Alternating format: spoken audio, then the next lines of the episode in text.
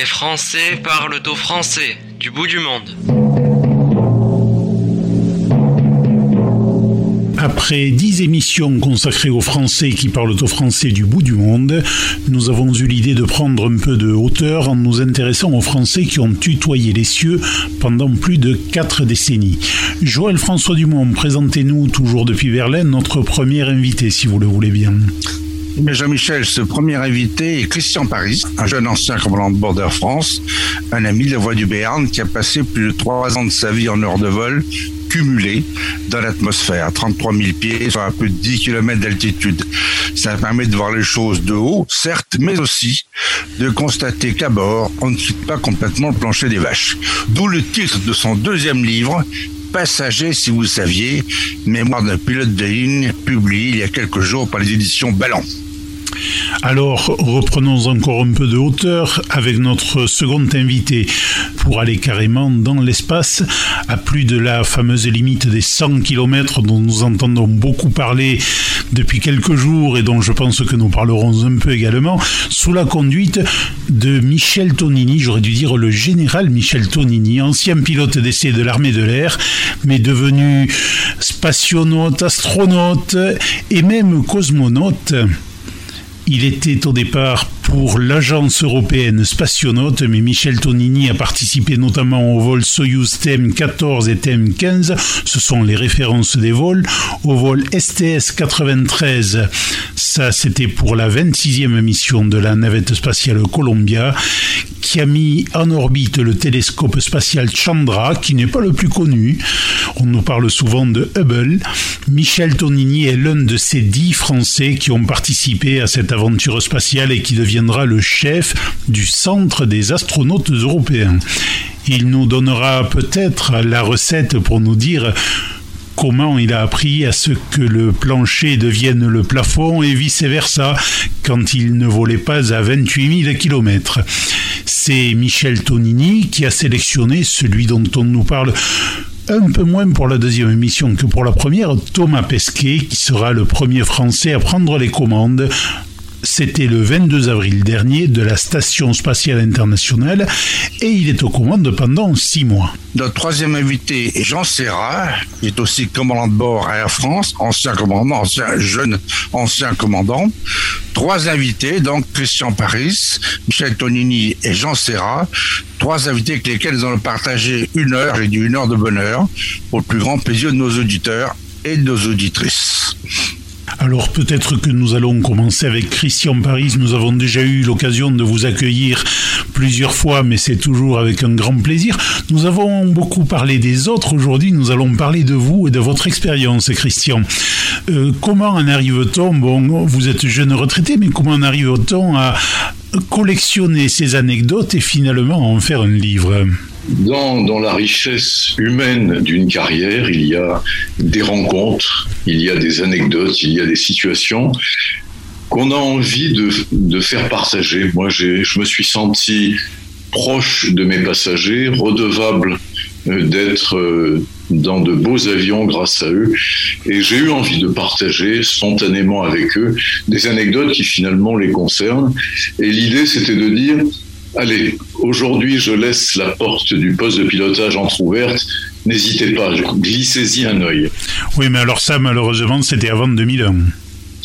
C'était avant 2001, oui. À l'époque, le nom de Ben Laden n'était pas médiatisé et le transport aérien avait encore toute cette convivialité et cette proximité entre les passagers et, et leurs pilotes. On le voit d'ailleurs dans votre, livre, il faudrait que j'en lise les 9 dixièmes si je voulais relater les anecdotes où on parle de proximité, mais euh, je pense en particulier à une hôtesse qui avait une certaine verve et avait un passager qui disait que l'avion était une poubelle. Oui, c'était à l'embarquement. Un passager, quand il a il a pris connaissance de l'avion, il a regardé autour de lui, il a lâché un trait méprisant, mais quelle est cette poubelle? Alors nos caravelles n'étaient certes plus de première jeunesse, mais elles avaient, encore fière allure, et c'était d'excellents avions. Ma collègue qui avait un fort caractère, beaucoup de tempérament, n'a pas apprécié du tout. Euh, moi, j'ai plutôt pris de la distance et regardé tout ça d'un œil amusé, parce que je me doutais qu'elle allait nous réserver quelques surprises. Elle s'est arrangée pour que le siège voisin de ce passager reste libre, et dès l'embarquement terminé, elle l'a elle-même occupé. Et tout le vol, à chaque fois que le passager évoquait l'éventualité d'avoir un, verre d'eau, même un simple verre d'eau, son plateau repas, elle renchérissait en lui disant poubelle, poubelle, mais je, vous, je vous saurais gré de m'avoir révélé que depuis des années, je travaille dans une poubelle et vous savez, ce n'est pas très agréable.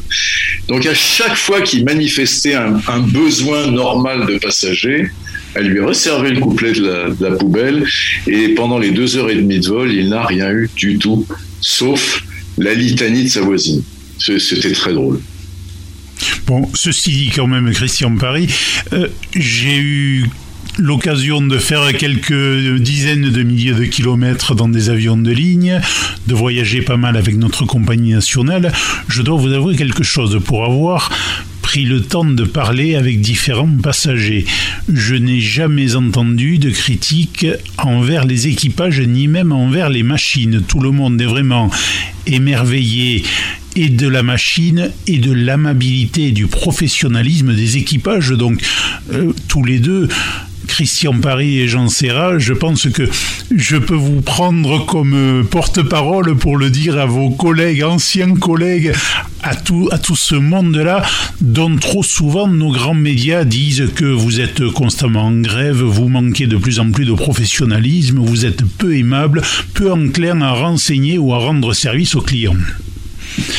Je, pense que Jean va, le confirmer parce que je sais que nous avons le même ressenti de, de ce que nous avons vécu.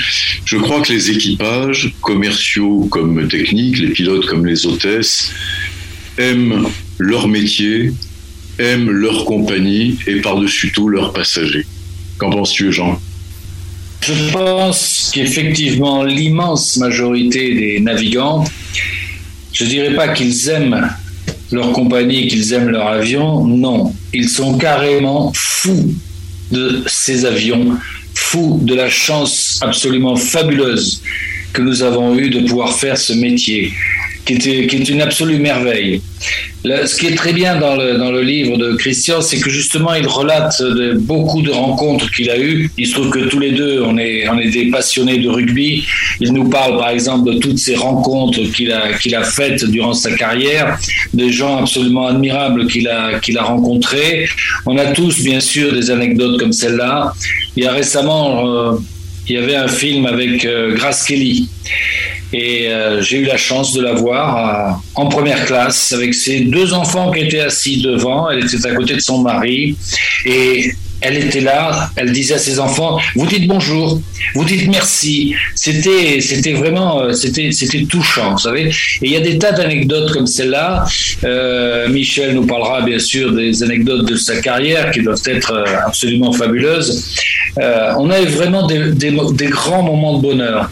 J'ai eu par exemple la chance on n'était que trois avions à voler cette nuit-là, de faire un retour des Antilles dans la nuit du 31 décembre 1999, posé à Orly le 1er janvier 2000.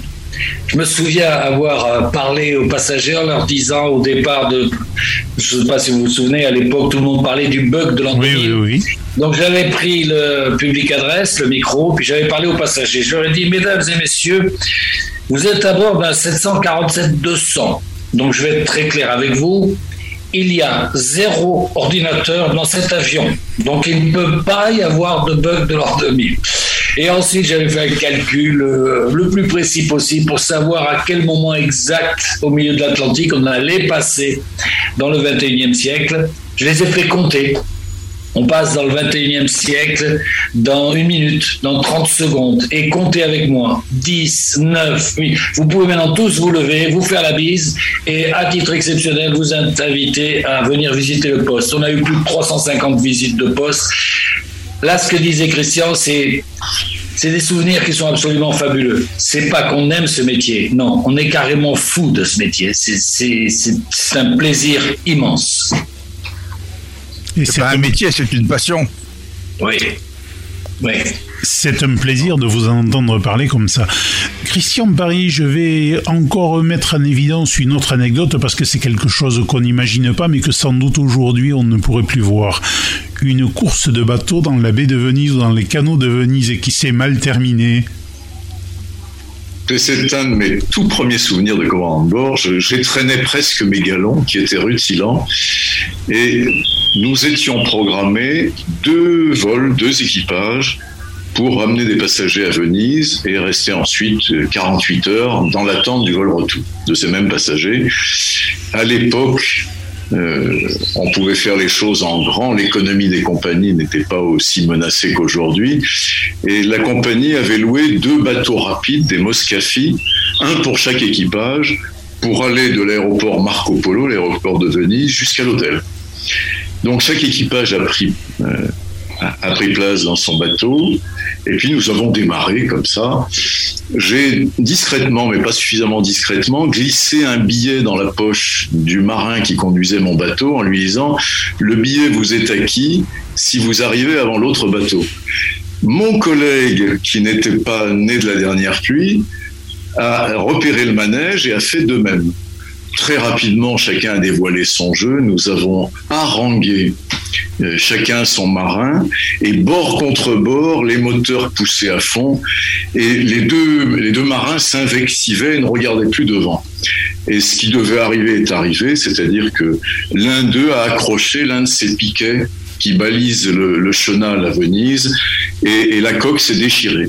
Donc, les deux bateaux se sont arrêtés, bord contre bord, et là, j'ai un spectacle sous les yeux qui mériterait d'entrer dans n'importe quelle anthologie. Mon collègue qui s'appelait Jacques Porteux de la Morandière, qui avait toute la noblesse physique que semblait indiquer son nom, c'était un seigneur. Il était debout dans un uniforme impeccable, attaché caisse à la main, et il coulait sans un rictus, et l'eau montait, montait évidemment. Les colibets fusaient, l'obligation pour le commandant de bord de quitter le navire en dernier. Enfin, vous imaginez. Et mon collègue a eu pour tout commentaire, quand il avait déjà de l'eau euh, presque à la taille, tu sais, il était con ce jeu. Et tout le monde a embarqué dans mon bateau. Et comme c'était un seigneur, je le répète, il a fait couler largement le champagne au bar de l'hôtel Monaco Grand Canal le soir parce que l'événement méritait d'être fêté comme ça.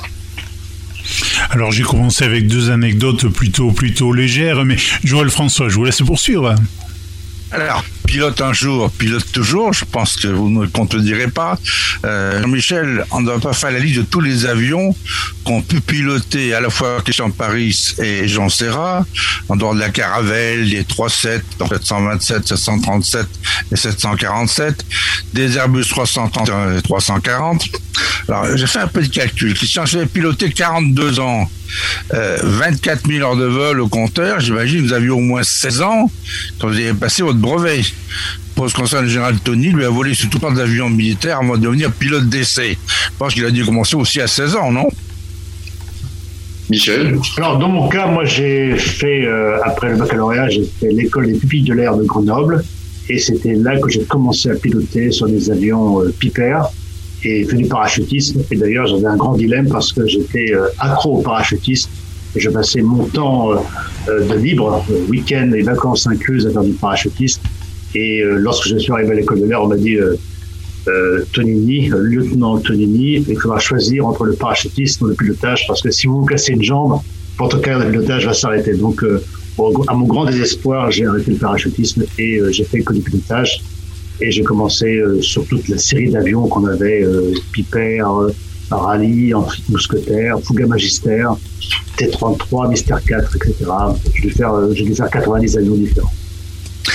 Dans le livre de Christian Paris, euh, on apprend des choses surprenantes aussi sur euh, le comportement des passagers. C'est intéressant, c'est important. Mais je pense qu'il y a des choses plus importantes à dire quand on a la chance d'avoir un même micro des gens comme vous. Commençons peut-être par une question sérieuse que je pose à tous les trois. Est-ce que l'intelligence artificielle a remplacé le pilote? Peut-être mon général, si vous voulez commencer Dans les avions, on parle beaucoup d'augmentation de, de l'intelligence artificielle jusqu'à un point où euh, on voudrait faire euh, disparaître les pilotes.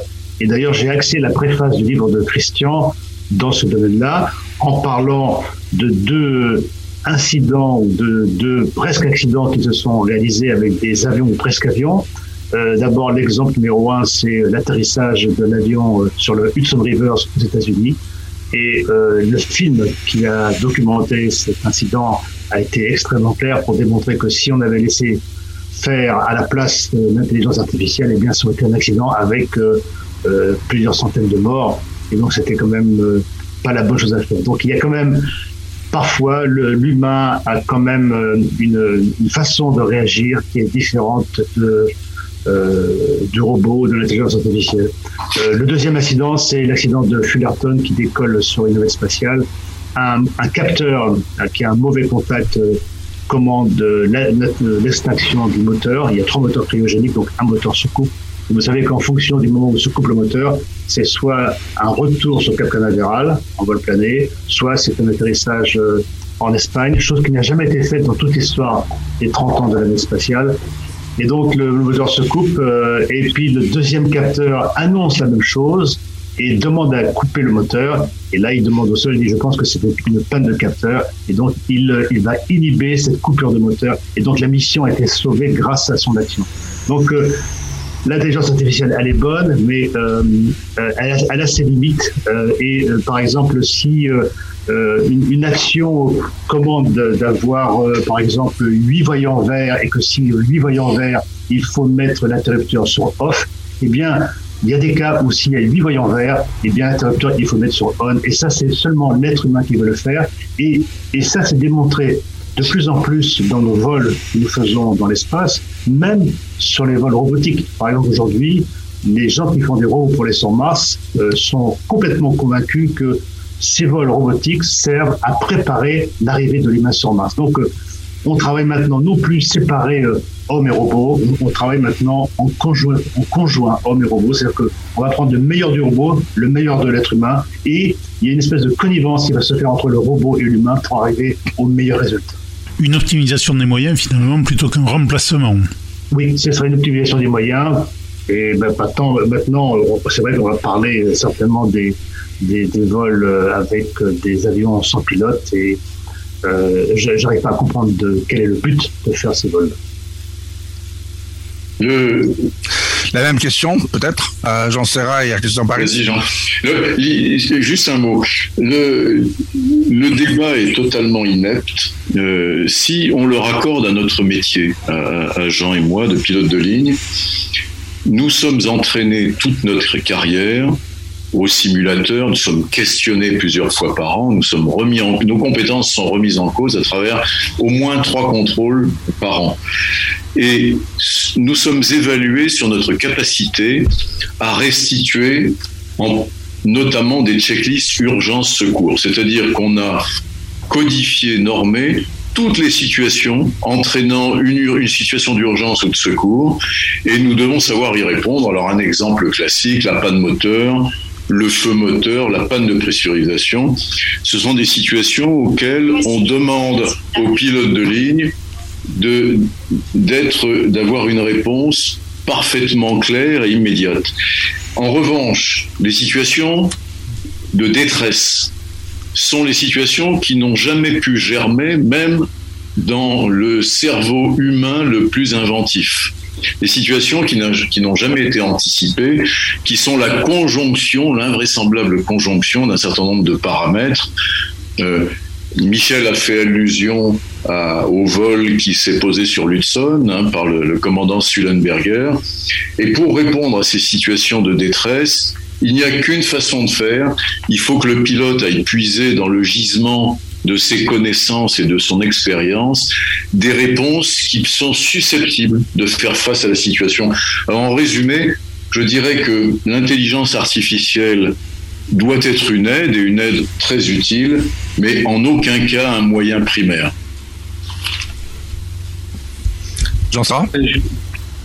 Je partage totalement ce point de vue.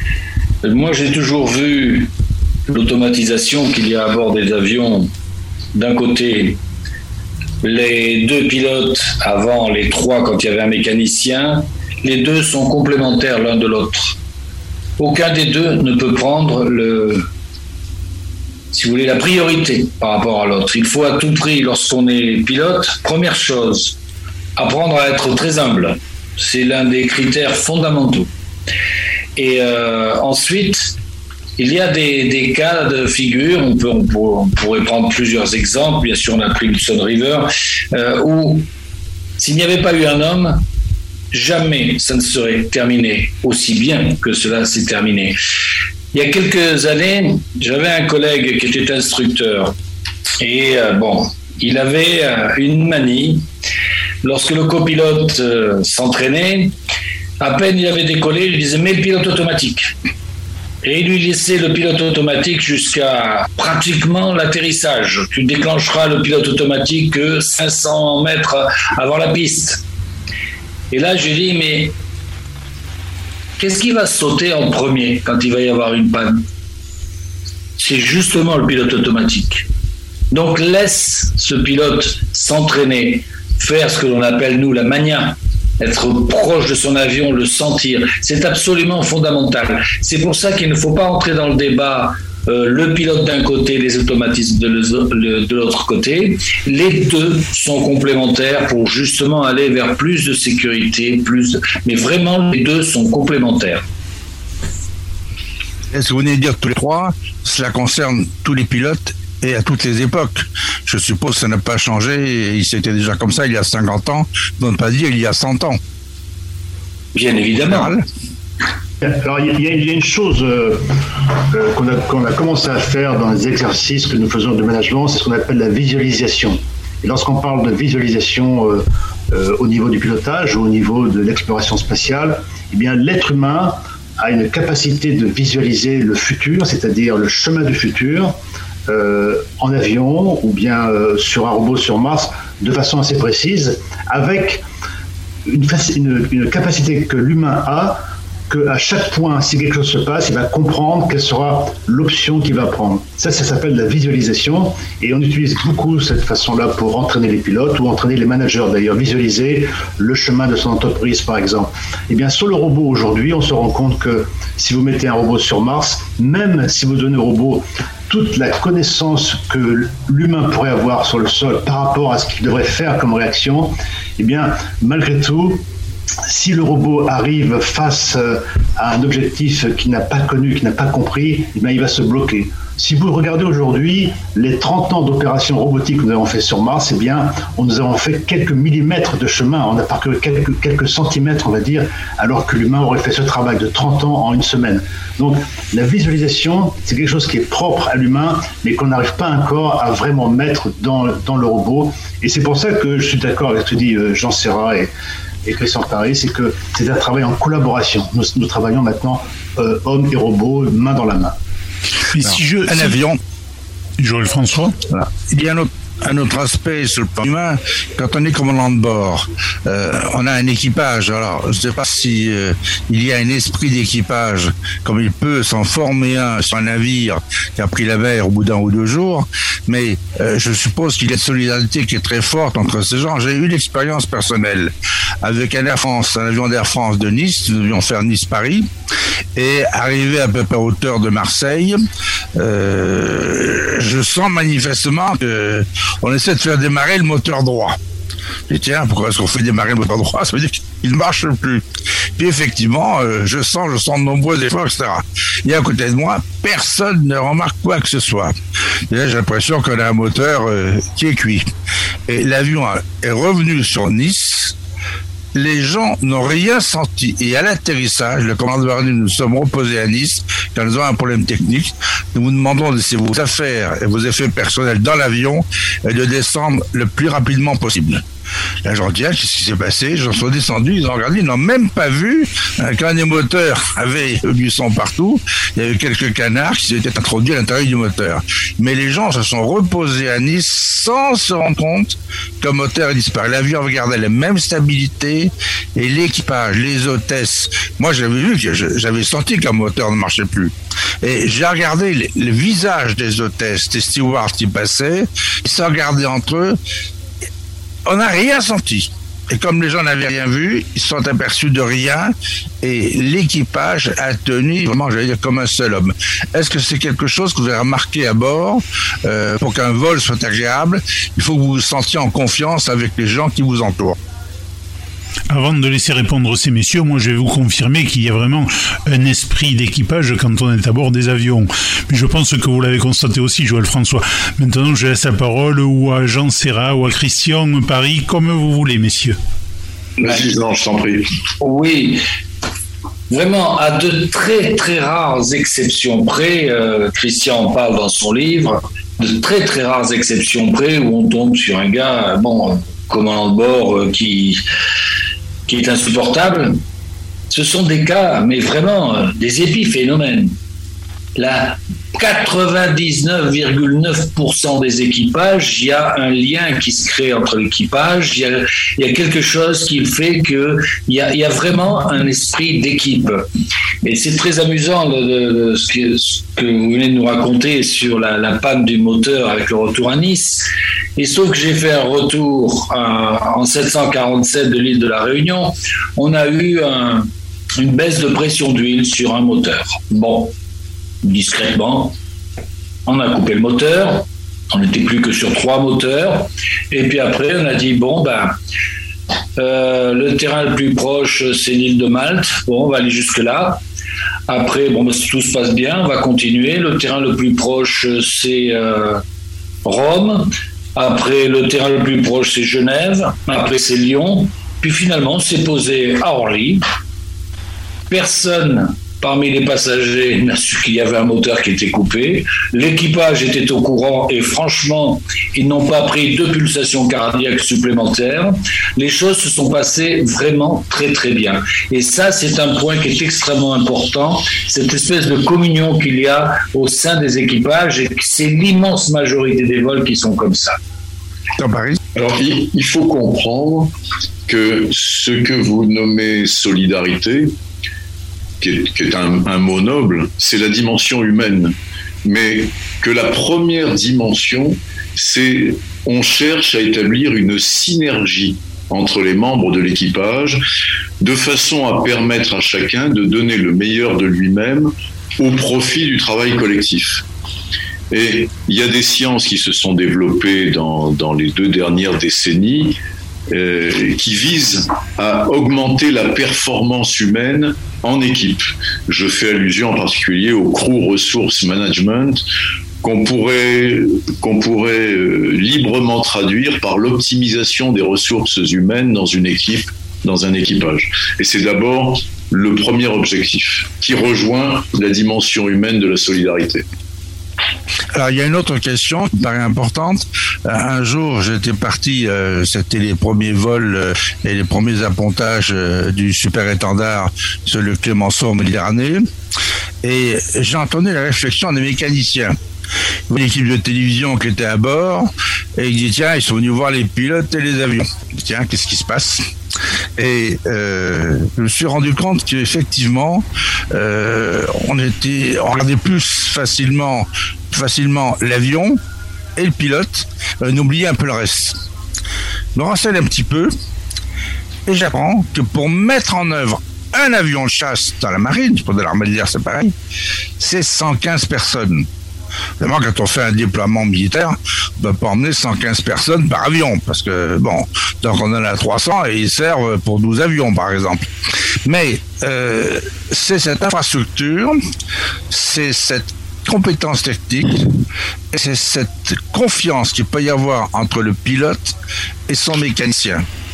Et puis derrière, il y a toute cette organisation que le général connaît bien aussi, où euh, quand on vole, on n'est quand même pas tout seul. Même si on a l'impression d'être tout seul euh, dans l'espace ou dans l'avion, on n'est pas tout seul. On est, suivi de près on n'est pas abandonné. là. qui veut parler le premier? Je crois que ce sont les aspects qui intéressent peut-être les gens parce qu'ils se voient moins. Peut-être, si je peux me permettre, Christian va pouvoir nous parler, par exemple, pour montrer que ça dépasse très largement le personnel qui est à bord, le personnel qui est autour de l'avion. Il y a toute la compagnie. Et il se trouve que Christian a eu la chance d'être au début de sa carrière dans une compagnie qui était dirigée par un certain monsieur Mazurel. Et des personnes comme ça, elles vous stimulent dans votre travail. Je laisse Christian parler, il en parlera beaucoup mieux que moi. Oui, merci Jean d'évoquer euh, Georges Mazurel, euh, qui est un homme qui, mérite qu'on ne l'oublie pas. Georges Mazurel, en, 1942, était sur le front russe avec l'escadrille Normandie-Yémen, donc il fait partie de ces hommes qui n'ont jamais renoncé. Après la guerre, il a monté une compagnie dans le Sahara d'approvisionnement des plateformes pétrolières. Et puis en progressant dans son métier, dans son expansion, il est devenu un jour le président de la deuxième compagnie aérienne française. Et alors que toute ma carrière, j'ai connu des dirigeants, et en particulier des présidents d'Air France avec qui j'ai souvent eu l'occasion de travailler, qui n'aimaient pas les pilotes. Il y avait je pense, un sentiment qui relevait quelque part de la jalousie vis-à-vis des pilotes. Georges Mazurel, lui, aimait ses pilotes. Et il les aimait pour une raison, c'est que sur le front russe, le courage des pilotes avait forcé son respect et il ne l'a jamais oublié. Et c'était au milieu de, de ces pilotes dans sa compagnie aérienne on voyait qu'il partageait la même passion que nous pour le vol et je lui sais gré d'avoir donné l'impulsion à ma carrière dont tout pilote rêverait. Richard, vous venez d'évoquer le fameux nœud, comme on l'appelle dans l'armée de l'air. Le nœud a laissé un souvenir extraordinaire et durable en Russie. C'est l'histoire de ce pilote de chasse français qui avait un parachute. Son avion était touché. Son mécanicien était à côté de lui et n'avait pas de parachute. Et le mécanicien lui a dit, vas-y, saute mon lieutenant. Et le lieutenant a refusé de sauter pour ne pas quitter son mécanicien. C'est une page d'histoire que le russe n'oublie pas et rappelle chaque année. C'est une chose que l'on peut aussi évoquer aujourd'hui parce qu'il y a quand même cette solidarité. Et là, le pilote estimait qu'il n'avait pas le droit de s'en sortir vivant, alors que son ami, celui qui faisait démarrer, qui faisait marcher cet avion, lui, il n'avait aucune chance de s'en sortir. C'est quand même un témoignage extraordinaire, non? Michel a vécu en Russie, Michel parle russe. Je pense qu'il peut nous dire un mot. Il a souvent, il a sûrement eu l'occasion de, d'aborder le sujet. Et, en plus, j'étais membre du Normandie-Yémen. J'ai passé euh, ma transformation euh, SMB2 sur Mirage F1 au Normandie-Yémen. Et j'ai fait décoller euh, dans ma première mission spatiale l'insigne du Normandie-Yémen. Et je peux vous assurer que l'anniversaire du Normandie Yémen est euh, célébré euh, chaque année en Russie avec beaucoup de respect et que les liens que nous avons, qui sont très forts entre la Russie et la France, euh, sont surtout basés sur le Normandie Yémen. Même si parfois il y a quelques anicroches entre les deux pays, les fondements du Normandie Yémen sont toujours là pour nous rappeler que nous sommes des pays amis amis jusqu'au sang, amis jusqu'à jusqu'à fond. Et c'est quelque chose que j'ai vraiment ressenti euh, lorsque j'étais en Russie, euh, d'avoir cet euh, amour des Russes qui était un petit peu le résultat de cette entente qu'on a vue lors des vols Normandie-Yémen. Bon, général, moi je voudrais vous poser une question. Nous n'avons pas précisé encore pour quelle raison vous avez des liens particuliers avec l'auteur de ce livre ce, ce jour. Il faudrait peut-être en arriver à cette page-là parce que c'est quand même, il a failli ne pas rester pilote de ligne toute sa vie. Alors, j'attendais ça avec impatience. Michel, tu vas nous raconter quand vous étiez à quatre pattes. Voilà, donc euh, on, se retrouve, euh, on est tous les deux candidats à la sélection des astronautes européens, euh, français en 1985, on appelait à l'époque spationautes. Et il y a plusieurs séries de tests. Hein. On, remplit d'abord un dossier à la maison, puis on fait euh, des tests au tabouret tournant, des tests psychologiques. Et après, les tests deviennent de plus en plus invasifs. Et l'un des tests est un test où on va euh, vous scruter euh, au fin fond de votre organisme. Et on se retrouve dans un hôpital militaire. Et Christian est déjà, déjà arrivé dans cet hôpital avant moi, et moi j'arrive un quart d'heure après lui. Il est en blouse blanche ou en blouse verte. Et, et, je me mets aussi en blouse blanche. On fait, on fait connaissance, on se présente. C'était un peu froid au départ, hein, le, on se connaissait pas et puis on était concurrents, donc c'est un petit peu froid. Et le test consistait à, à ingurgiter un produit euh, qui allait vous nettoyer les intestins. Euh, chose que je n'avais jamais fait de toute ma vie euh, et Christian non plus. Donc, euh, on, va à tour de rôle mettre ce produit et, ce produit, il fallait tenir dans le corps le maximum pour pour avoir un nettoyage optimal. Et ça s'est terminé à tous les deux. On était à quatre pattes dans, la chambre pour aller aux toilettes.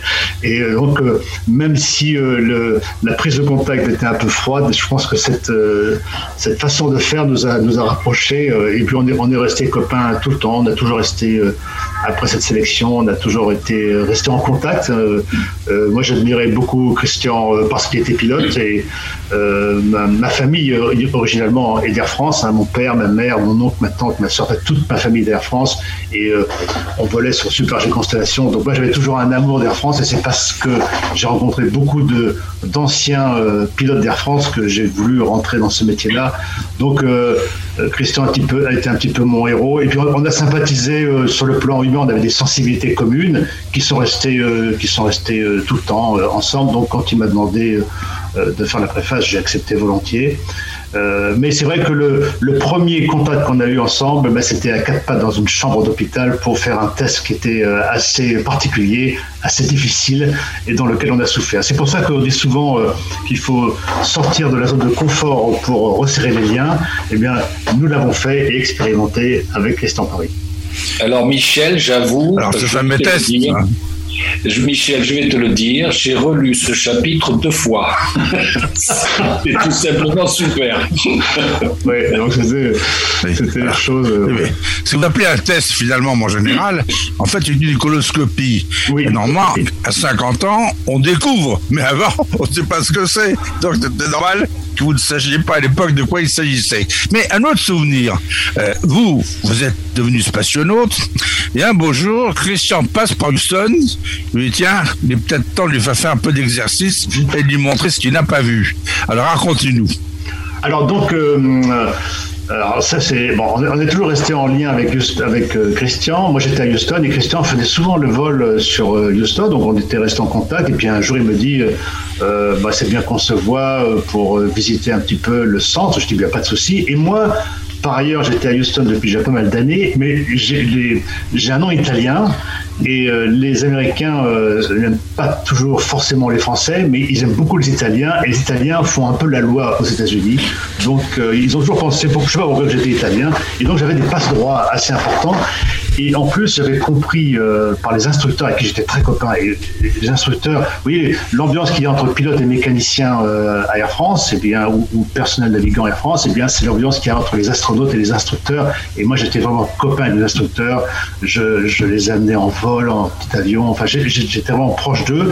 Et ils m'ont dit au bout de quelques, mois, écoute, Michel, c'est un problème pour l'instruction. Tu vas au deuxième étage du bâtiment 4S, le bâtiment des astronautes. Et là, il y a 100 instructeurs tu vas voir un tel, un tel, un tel, ils sont toujours contents de t'aider pour faire quoi que ce soit. Et là, j'ai trouvé la personne qui pouvait m'ouvrir le simulateur qu'on appelle le motion base, c'est-à-dire le simulateur du shuttle qui permet au shuttle de se mettre euh, euh, à l'horizontale, mais également à la verticale, faire un décollage avec les vibrations du décollage, faire l'arrivée en orbite. Et dedans, c'est vraiment le shuttle tel que tel qu'il est le vrai. On s'entraîne euh, avec nos scaphandres ou sans les scaphandres pour toutes les missions que nous faisons au décollage avec euh, les pannes nécessaires. Et euh, un jour, je dis bon, est-ce que c'est possible de venir le soir après l'entraînement, bien sûr, pour faire des vols avec, des camarades? Il dit mais Michel, Michel, bien sûr, il n'y a aucun souci. D'autant plus que nous, ça nous permet de faire de valider des points, de, de, faire travailler un peu plus le simulateur parce que le simulateur, il doit être utilisé régulièrement.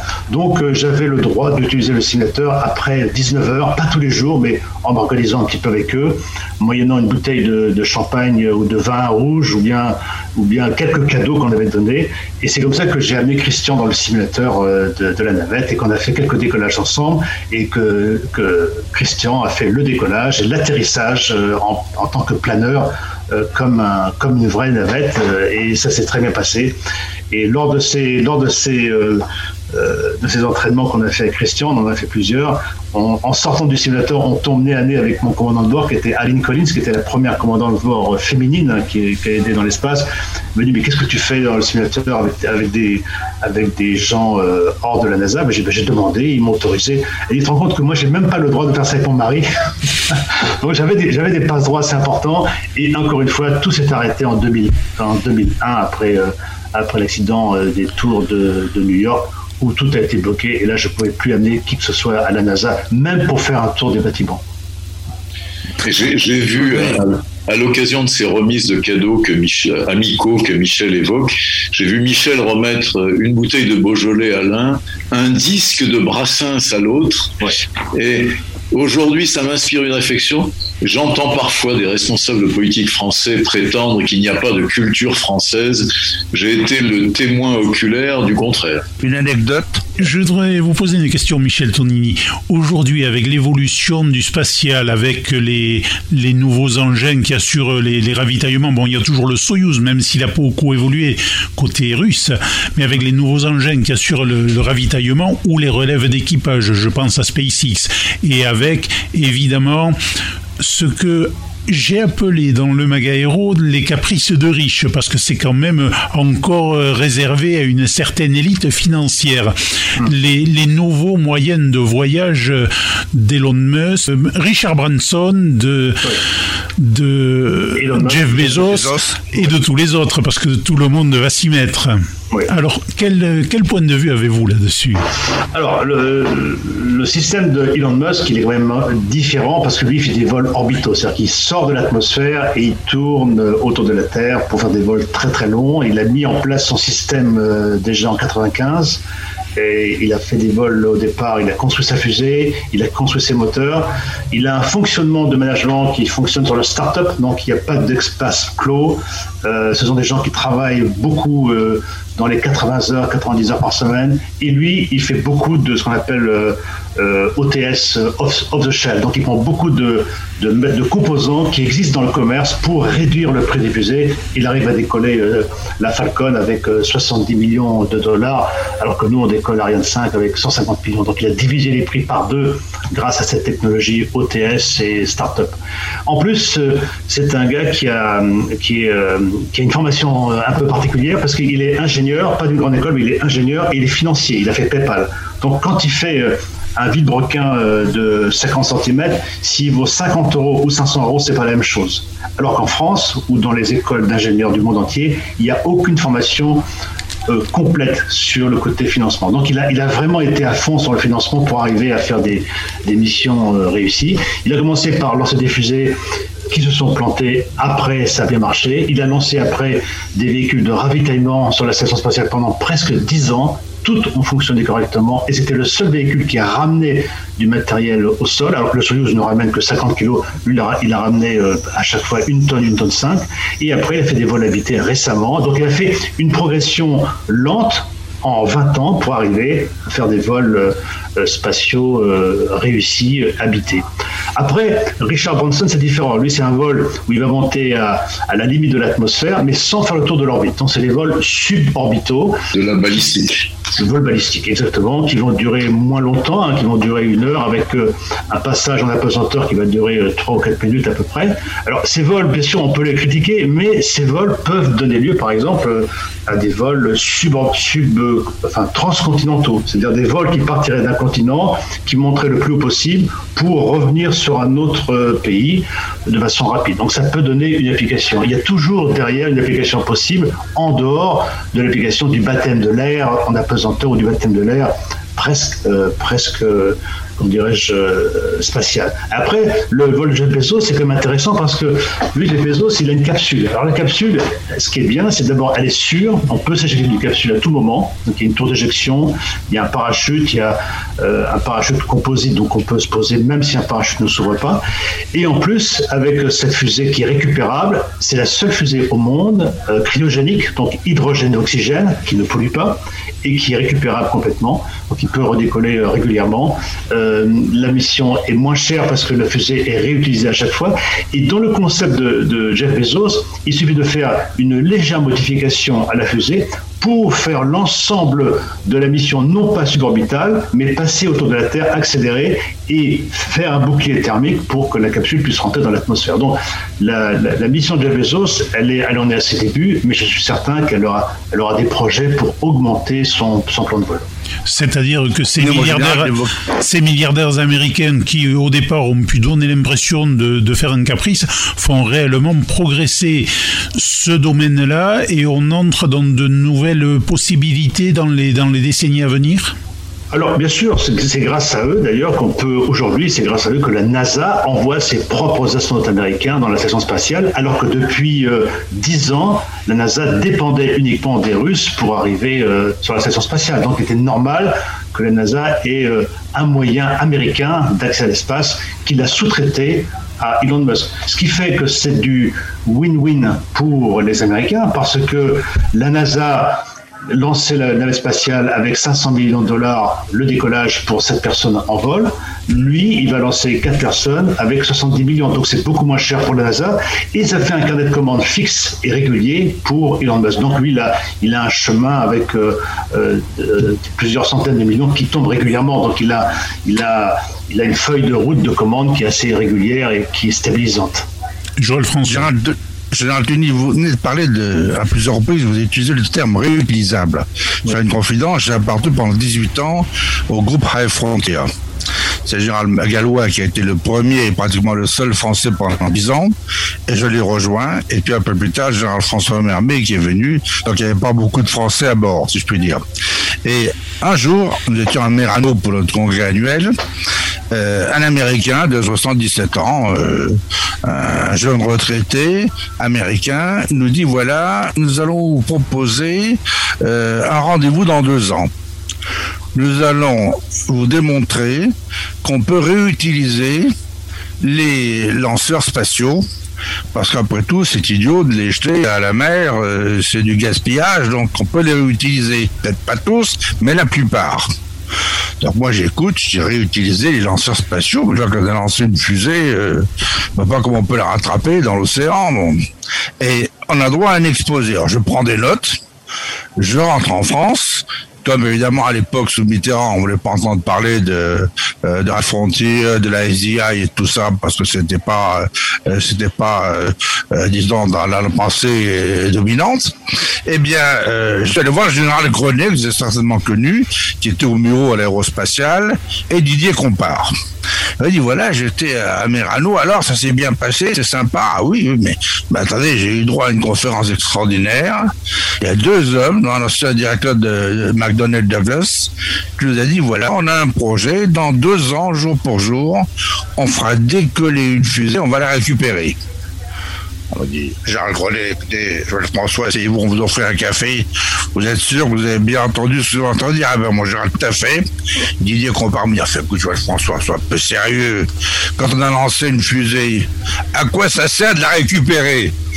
Il dit, j'en sais rien, mais si ce qu'ils disent est vrai, Hein, mais c'est pas possible, etc. L'année d'après, là, ils ont fait l'effort de venir tous les deux à cette conférence pour être certains de voir que j'avais pas eu de lui. Vous savez ce qui s'est passé? Deux ans après, jour pour jour, il y a eu le premier vol qui a été effectué et la première récupération. Et ce jour-là, l'US Air Force a mis quatre caméras des films sur les chargeurs automatiques des avions pour filmer cela. Et le film a été envoyé directement à France 3 Paris et c'est Élise Lucet, qui à l'époque était encore minette, si je puis dire, qu'on aujourd'hui, qui l'a présenté en ouverture de journal, un magnifique sujet. Et derrière, j'avais l'analyse de Français Génie. Ben, écoutez, c'est quand même étonnant, parce que avoir l'idée de récupérer, c'était vraiment l'idée la plus importante qui soit, etc. Maintenant, c'était une idée à, laquelle on n'était pas ouvert. Alors maintenant, je vous fais une critique très sérieusement à Michel. J'ai jamais eu le temps d'en faire une, mais là, j'ai trouvé quelque chose. Vous avez utilisé un très vilain mot tout à l'heure pour le trois invités, vous avez parlé de retraités. Alors, pour un général, la retraite, c'est infamant. Mais pour un pilote, pour un pilote, c'est encore plus infamant. Et là, je pense Jean Serra vous donner son point de vue sur ce sujet. Mon cher Joël François, avant de rendre la parole à ces messieurs, j'ai parlé d'un statut administratif, pas d'un état d'esprit. Et je sais que ces messieurs-là ne sont jamais inactifs pour bien terminer le fil de votre pensée. Jean Serra Eh bien, oui, là, vous remuez un petit peu le couteau dans la plaie. Car la retraite, oui, oui, c'est super, c'est génial. Euh, je préférais être encore dans le poste de pilotage et faire mes vols avec mes équipages. Maintenant, en ce qui concerne la retraite, euh, bah, il se trouve que je me suis battu, Christian est au courant, je me suis battu pendant 10 ans pour obtenir que les pilotes ne soient pas foutus dehors à 60 ans, les hôtesses et stewards à 55 ans, pour obtenir que pour ceux qui avaient envie qu'ils puissent continuer jusqu'à la, règle internationale de 65 ans. Après un combat de 10 ans, on a réussi à avoir gain de cause et maintenant, ben, il se trouve que plus de 80% des pilotes d'Air France vont au-delà de 60 et j'en suis heureux. J'en suis heureux pour deux raisons. Premièrement, parce qu'ils font le métier qu'ils adorent. Et puis deuxième chose, Deuxième point, il se trouve que je suis administrateur à la caisse de retraite des navigants et que c'est une très bonne nouvelle pour les comptes de la caisse. Voilà. Bravo, bravo. Je dois dire que grâce, euh, grâce, à Jean, j'ai pu voler cinq années supplémentaires et des années volées sur le temps, sur l'état civil, qui avait une saveur particulière. Donc, une fois encore, merci Jean. Oui, mais rassurez-nous, les uns et les autres, vous volez quand même un peu dans le cadre de loisirs aujourd'hui. Vous gardez, vous gardez les commandes. Euh, moi, hier, j'étais dans un planeur à l'aéroclub d'Oche, qui est un bel endroit pour faire du vol à voile. Euh, j'ai assisté à la prise d'armes qui a été euh, célébrée en son honneur lorsqu'il a fait son adieu aux armes. Un ami commun, Christian et Jean-Michel, Jean-Philippe Carpentier, mais il avait l'œil méchant. Ah, je fais remarquer, dis donc, tu as vu, j'essaie de faire une belle photo de toi, mais tu avais les yeux, tu, te rends compte, l'armée de l'air m'a quitté. Comment l'armée de l'air t'a quitté Tu te rends compte à mon âge, je suis maintenant retraité. Autrement dit, vraiment, c'était devenu infamant. Et pareil pour les amiraux. L'amiral, l'amiral qui est un des plus connus, me disait un jour, le jour où la marine m'a quitté. Voilà. Donc, dans l'armée de l'air, c'est une chose que j'ai entendue partout, mais à tous les échelons. On a l'impression de faire partie d'une grande famille. Est-ce que c'est toujours vrai, mon général? Y compris pour vous, qui dans cette famille avait été euh, un enfant un peu exceptionnel, si je puis dans la mesure où vous faites partie des dix Français. Donc dix Français, c'est pas beaucoup, qui sont devenus spationautes. moi, je suis rentré très tôt euh, dans l'armée de parce que je suis rentré à l'école des pupilles de l'air, donc j'avais 18 ans quand je suis rentré, et je crois que j'ai fait tous les grades de soldat, caporal, caporal-chef euh, jusqu'à jusqu'à général. Euh, et, je suis général à vie parce avait, on nous avait pas retraité comme vous l'avez dit euh, tout à l'heure. On, nous appelle deuxième section. Donc on est réactivable en cas de conflit. Euh, donc on est toujours, on est toujours d'attaque pour pour prendre du service. Et grâce au vol de Jeff Bezos hier, j'ai vu qu'il y avait une femme de 82 ans qui était dans l'espace. Donc comme j'ai encore 11 euh, euh, ans par rapport à elle d'écart, donc j'ai 11 ans de possibilité de vol. J'attends d'avoir la, somme d'argent nécessaire pour pouvoir décoller dans l'espace. Donc je ne sais pas ce que je vais vendre chez moi. J'ai quelques dossiers, quelques livres. dès que j'ai la somme, je pars dans l'espace. Ah, tutoyer le ciel, tutoyer l'espace, messieurs, tous les trois, vous l'avez fait pendant toute votre vie. Tout à l'heure, en présentant ce deuxième livre écrit par Christian Paris, euh, m'en serait voulu de pas dire un mot du premier livre publié par Christian Paris en 2018. Et plus un livre, c'est une magnifique page d'histoire qui raconte la vie de Jean Billot. L'histoire émouvante de cet ancien de la France libre, un homme étonnant, qui du haut de ses 98 ans, nous a ému l'année dernière, ici même, au micro de la Voix du Béarn, par son récit, mais surtout Jean-Michel, vous en souvenez, Jean Billot nous avait enthousiasmé par sa force d'âme et le caractère qui se dégageait de cet ancien qui a 20 ans ouvrier euh, à Saint-Nazaire, était un de ces petits gars qui avait estimé que son devoir était d'aller se battre pour libérer son pays, la France, pour en chasser l'occupant nazi. Jean Billot a tout laissé à La Rochelle pour passer par l'Espagne, où il sera interné durement dans un camp avant d'être échangé enfin par les Britanniques et de rejoindre le général de Gaulle à Londres qu'il ne quittera plus. De Gaulle m'a donné des ailes, un très beau titre de livre, Christian Paris, ce qui lui permet de dire tout notre respect, toute notre amitié à votre ami Jean Billot. Il doit certainement nous écouter là où il est maintenant pour l'éternité, après avoir résisté à tout, sauf à cette maudite Covid qu'il a emporté en quelques en septembre 2020. Nos collègues de François Aquitaine lui avaient rendu un très bel hommage, alors que nous rediffusions les deux émissions qu'elle avait enregistrées avec lui. Un mot peut-être pour évoquer euh, la mémoire de Jean Billot, qui lui euh, a su c'était d'utiliser ses mains pour faire démarrer des hélicoptères en Afrique quand il était tout seul. Oui, merci euh, Joël François d'évoquer d'évoquer Jean que Michel a connu. On a eu la chance de Michel a loué un petit avion à Cessna. Nous sommes allés ensemble à La Rochelle pour passer la journée avec Jean où, nous avons eu un accueil très chaleureux. Merci d'évoquer Jean, qui personnellement me manque beaucoup. Des hommes comme Jean sont rares et malheureusement, et là je vais exprimer un regret, euh, je, crois que son pays ne lui a pas tout à fait rendu l'hommage qu'il méritait. Euh, Jean était grand officier de la Légion d'honneur et il rêvait, je le sais au fond de lui, parce que c'était un homme modeste et discret, il rêvait de la Grand Croix que les dirigeants politiques français n'ont pas su lui remettre.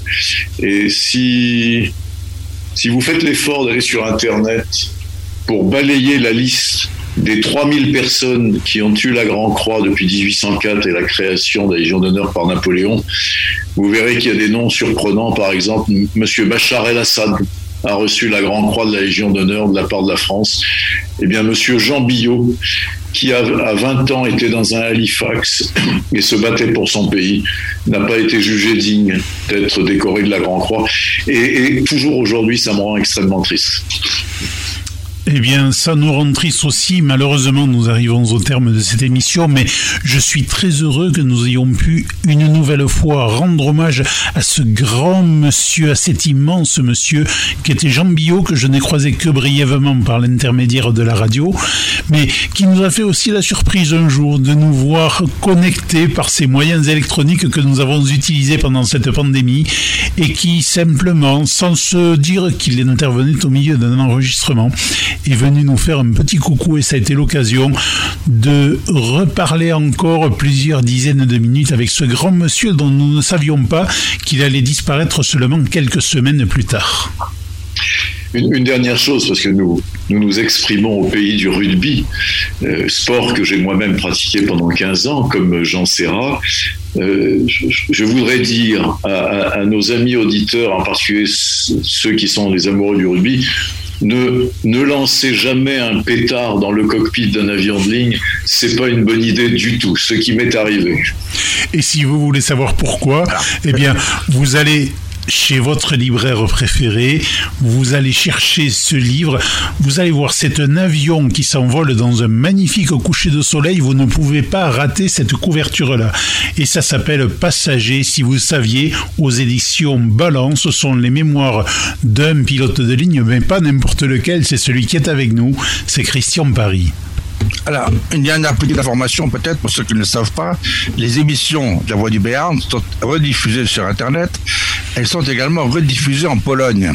Et en Pologne, le responsable l'Union des Français de l'étranger qui rediffuse ces émissions est le Français qui a amené le rugby en Pologne à se développer. Vous vous rendez compte? Oui, mon cher Joël François. Et d'ailleurs, si vous me le permettez, je vais adresser, mais au nom de toute l'équipe, un salut très amical à notre ami Serge Bosca, mais également à toute l'équipe de Radio Hexagone qui est notre relais là-bas en Pologne.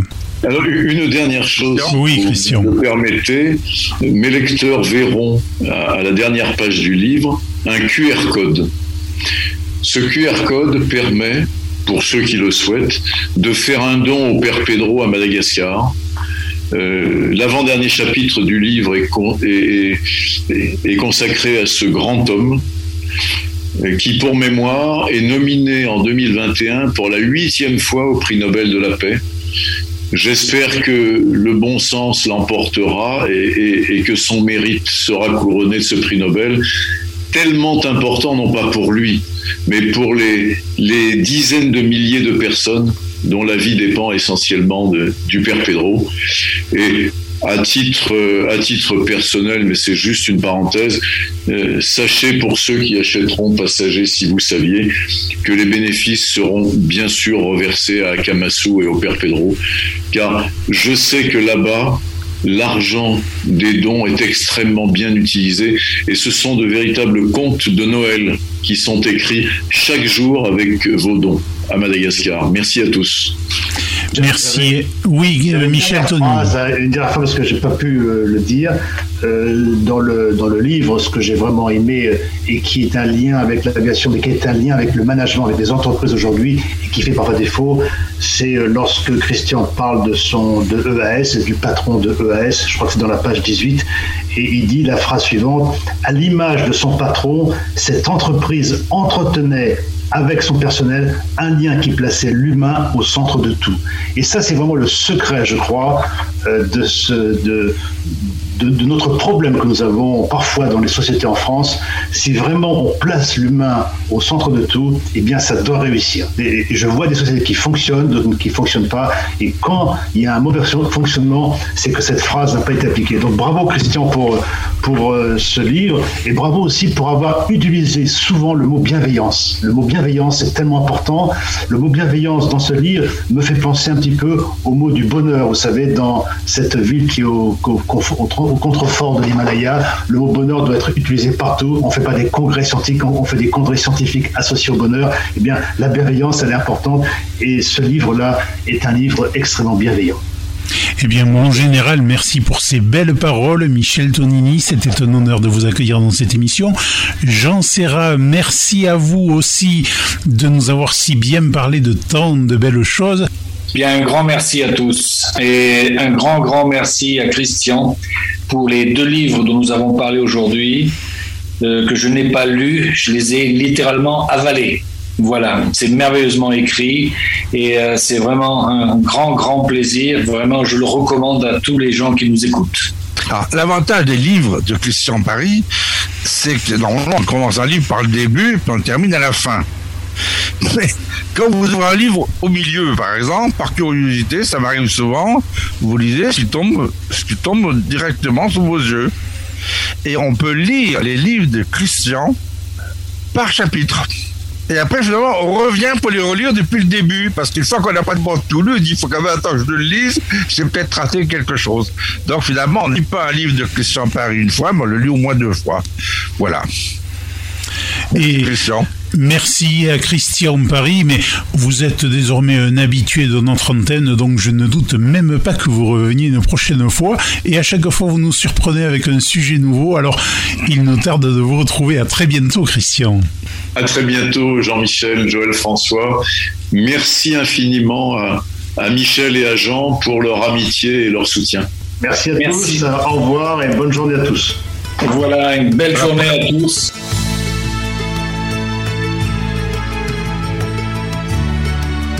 La Voix du Béarn, la radio qui donne aussi la parole aux Français du bout du monde.